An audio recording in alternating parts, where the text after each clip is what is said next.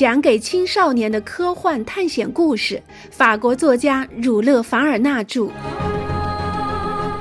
格兰特船长的儿女，一起来开启这段不畏艰险的勇敢之旅吧。第三章，阿姆斯特丹岛。约翰·孟格尔的意思是去好望角储备燃煤。因此，船必须得微微偏离三十六度线，往北航行两度。邓肯号处于信风区下方，常常会遇到强劲的西风，这对它的航行非常有利。不到六天，游艇已经轻轻松松渡过了特里斯坦达库尼亚岛与非洲南端之间距离一千三百海里的海域。十一月二十四日下午三时，从船上远远望去。已经可以看到了高山。不多久，约翰·孟格尔就测定了信号山的方位。这个信号山就是海湾入口处的标志。游艇快到八点时进入海湾，在开普敦港下了定。帕格奈尔是地理学会的会员，他自然知道好望角是一四八六年被葡萄牙海军上将巴特勒米·迪亚士第一个发现的。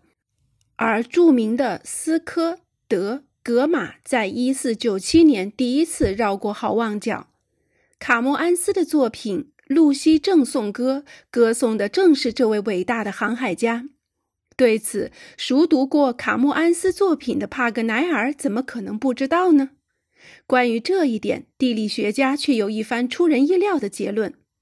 假如迪亚士在1486年，也就是哥伦布首次远征航海的前六年，就已经乘船绕过了好望角，那么或许发现美洲的壮举就会被无限期的往后推迟，因为绕过好望角的那条航线是去东印度最短、最直、最便捷的一条航道。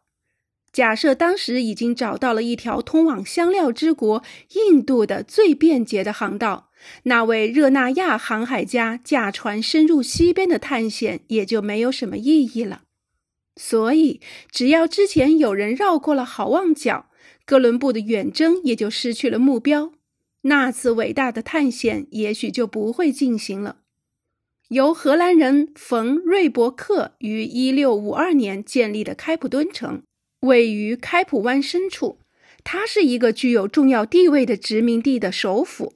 那片殖民地从1815年签订条约之后，最终归属大英帝国。邓肯号上的乘客都很积极地利用停泊的机会上岸游览一番。旅客们闲逛的时间只有十二个小时，因为孟格尔船长只需一天时间补充煤炭就可以了。他们计划在第二日凌晨就启程。实际上，游览全程也不需花费太多的时间。所谓的开普敦城，其实不过是一个由住宅形成许多方格的很整齐的棋盘。在这个棋盘上，三万居民分别扮演着各种角色：有国王、王后、骑士、小卒，也许还有小丑。居民中有黑人，也有白人。游览开普敦，首先要去参观耸立在城东南的城堡、交易所、政府所在地的屋子和花园。博物馆以及由巴特勒米·迪亚士在发现开普敦时树立的石头十字架，然后再品尝一下当地有名的葡萄酒蓬泰酒，最后就可以返回了。我们这批远征队队员们也正是这样做的。第二天，他们在曙光初露时便启程远航了。邓肯号起航时，将它的前尾支索帆、前尾帆。三角帆以及第二层小方帆全部架起，于是绕过那臭名昭彰的风暴角只用了几个小时。想来也只有乐观的葡萄牙国王约翰二世才会给他取了这么一个很好听的名字，叫好望角。从好望角到阿姆斯特丹岛共有两千九百海里，如果风平浪静又有顺风相助，十天左右就可以到达。似乎这批航海家们在海上的航行比在潘帕斯草原幸运得多。现在，他们对大自然给他们提供的生存条件倒没有什么可以抱怨的。在陆地上曾风雨交加的袭击他们的风和水，现在却携手一致推动他们前进。啊，大海，大海！帕格奈尔不停地重复着说：“大海乃是人类发挥自身力量的最佳场所，而舰船才是传播文明的真正载体。”我亲爱的朋友们，你们想想，假若地球表面全部是一望无垠的陆地，恐怕十九世纪的人类可能还没有认识它千分之一的土地呢。时至今日，在中亚大平原，在西伯利亚大草原，在美洲的草原，在澳大利亚无边无际的土地上，在非洲的沙漠地带，在两极那冰封万里的荒寂土地上，人类都不敢前去冒险。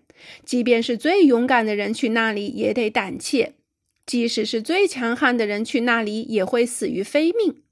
没有人能平安到达那地方，因为陆地交通工具还远远不够发达，而且那些地方的炎热、疟疾和当地土人的野蛮都成为不可攻克的障碍。在沙漠里，人们隔离二十英里的距离，绝对远超过海上五百海里的距离。在海洋，哪怕从一个海岸到另一个海岸，人们都算是邻居；而在大陆则完全不相同，人们可以被一片小小的森林隔离，使大家相互感到陌生。虽然英国和澳大利亚相距很远，但人们却感觉仿佛是国土紧紧相连。与之相反的是，埃及好像与塞内加尔相距几百万法里。而北京和圣彼得堡更夸张，简直就像一个在南极，另一个在北极。在今天，横穿大洋比横穿一个小小的撒哈拉沙漠要容易多了。正如一位美国学者精辟指出的那样，正因为有了海洋，全世界的各大陆之间才得以建立这种普遍的亲密关系。帕格奈尔热情洋溢地讲述着。连一向爱挑剔的少校也没能在这篇海洋颂歌里找出一个可以加以指责或批判的字，因为若为了寻找哈瑞·格兰特而必须在陆地上沿南纬三十七度线走，那么这个计划恐怕基本没有人能够完成。但海洋就不同了，海洋可以把勇敢聪明的寻访人从一个大陆运到另一个大陆。十二月六日早晨，海洋迎接的第一缕曙光，就把一座新的山峰从他那万顷波涛的怀抱中拖出了水面。那就是阿姆斯特丹岛，它位于东经七十七度二十四分和南纬三十七度四十七分。当天气晴朗时，它那圆锥形的山峰在离它五十海里的地方就能看到。早上八点。虽然这个岛屿的形状还有点模糊，但已经清楚地呈现出了特内里费峰的轮廓。看着眼前的景致，格雷纳凡勋爵说道：“阿姆斯特丹岛和特里斯坦达库尼亚岛有许多相似之处。”帕格奈尔应声道：“您的结论很有说服力。根据几何定理，假如两个岛屿都与第三个岛屿相似，则此两岛亦必然大同小异。另外，我还要补充一点：阿姆斯特丹岛和特里斯坦达库尼亚岛一样，也盛产海豹和类似鲁滨逊的人物。格雷纳凡夫人好奇地问道：“那么，您的意思是到处都有鲁滨逊啦？”帕格奈尔回答道：“夫人，请您相信我。据我所知。”基本所有岛屿都曾有过类似的遇险故事。在您的同胞丹尼埃尔·迪福写出他那不朽杰作之前，这类历险记早就比比皆是了。我可以提一个问题吗，帕格奈尔先生？玛丽·格兰特插话问道。“就算是提两个问题也行，我亲爱的小姐，而且我保证答复您。”好的。少女于是问道：“当您想到自己一个人被抛弃在一个荒岛上时，您害不害怕？”“我会害怕！”帕格奈尔大声叫嚷。“算了吧，我的朋友，少校调侃地说：“您总不会说您最迫切的希望就是被丢在荒岛上吧？”地理学家反驳道：“这话我倒不会说，但是不管怎样，我一直很喜欢历险。如果是那样的话，我会为自己创建一种全新的生活。我要打猎、捕鱼。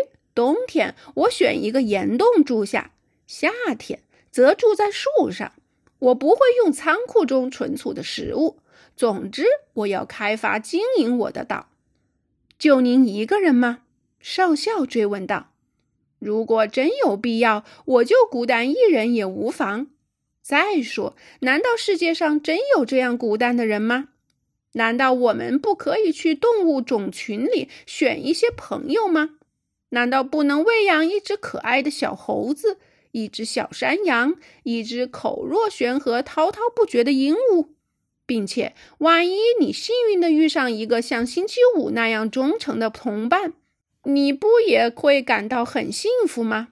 两个朋友同住一个孤岛上就是幸福啊！假设少校和我，少校马上回应说：“谢谢啦，我对扮演鲁滨逊可一点兴趣都没有，而且我一定会演得很糟。”格雷纳凡夫人说：“亲爱的帕格奈尔先生，您丰富的想象力又一次把您带到虚幻的境地了。但在我看来，现实和梦想是不同的。